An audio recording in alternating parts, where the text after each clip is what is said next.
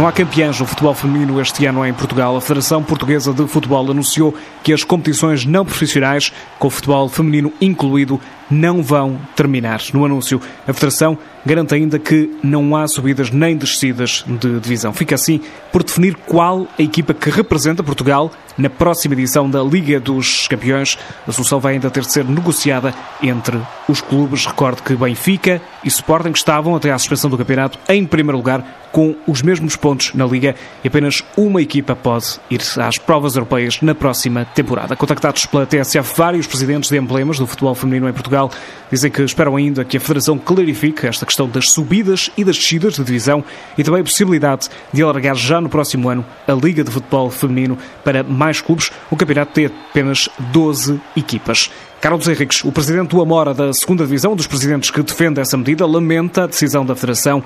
O clube da Margem Sul estava a lutar pela subida de divisão. Há aqui alguma coisa que ainda não está decidida pelo aquilo que eu me apercebo. No entanto, no entanto, e face, e face ao investimento que o Amora fez este ano, e o Amora não só, e mais três ou quatro equipas fizeram, no que diz respeito ao futebol feminino, porque o trabalho, o trabalho tem que ser medido exatamente por aí, o Amora tem feito um trabalho no futebol feminino de há dois anos, esta parte, que fica um bocado decepcionado com uma decisão destas é, tão, tão, tão abrupta e tão, e tão. Acaba por ser.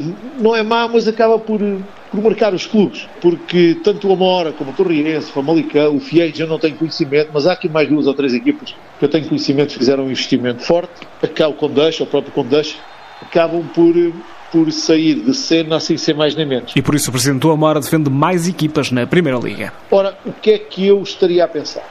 Estou a pensar que a Primeira Divisão do futebol feminino tem 16 clubes. 12 clubes, desculpe. Atualmente tem 12. Porque não um alargamento? Não, não, não faz-me um bocado de espécie. Uh...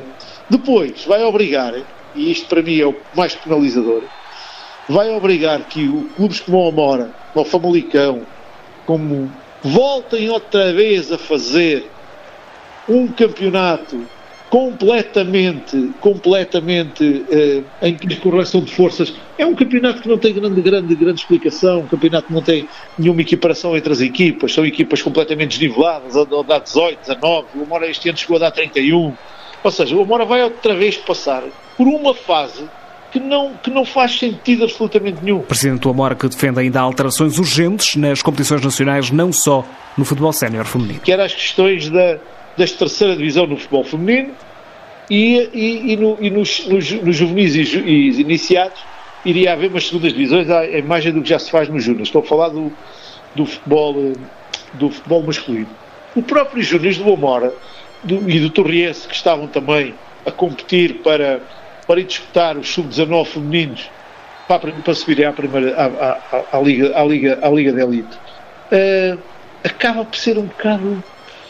Estão oito equipas na Liga de Elite Júnior, sub-19, ou seja, o futebol júnior de 12, o futebol de 12, só oito equipas é que jogam. Isto não faz grande sentido. E se não subirem mais emblemas, aqueles que fizeram, nomeadamente, o investimento mais avultado, os projetos, garante o Presidente do Amora, podem deixar de atrair jogadoras. Eu não acredito, muito sinceramente, que haja clubes disponíveis outra vez para estar a jogar, para ter equipas como, como o Amora tem, como o Pai tem, como, tinha o, como tem o Condeixa, o Torrense, para andar a jogar, a dar aos 30 e aos 21 e aos 18 e aos 17 e aos 16 contra equipas que às vezes nem têm 11 jogadores em campo. A gente este ano chegámos a jogar, salvo erro, um jogo em que uma equipa só tinha 10 jogadoras. Isto não faz sentido absolutamente nenhum. Carlos Henrique explica que vai ser difícil manter os jogadores que têm convites para jogar na Primeira Liga. É uma injustiça voltar a ter, se for caso disso, jogar outra vez num campeonato uh, completamente desnivelado que, não, que, não, que nem sequer motiva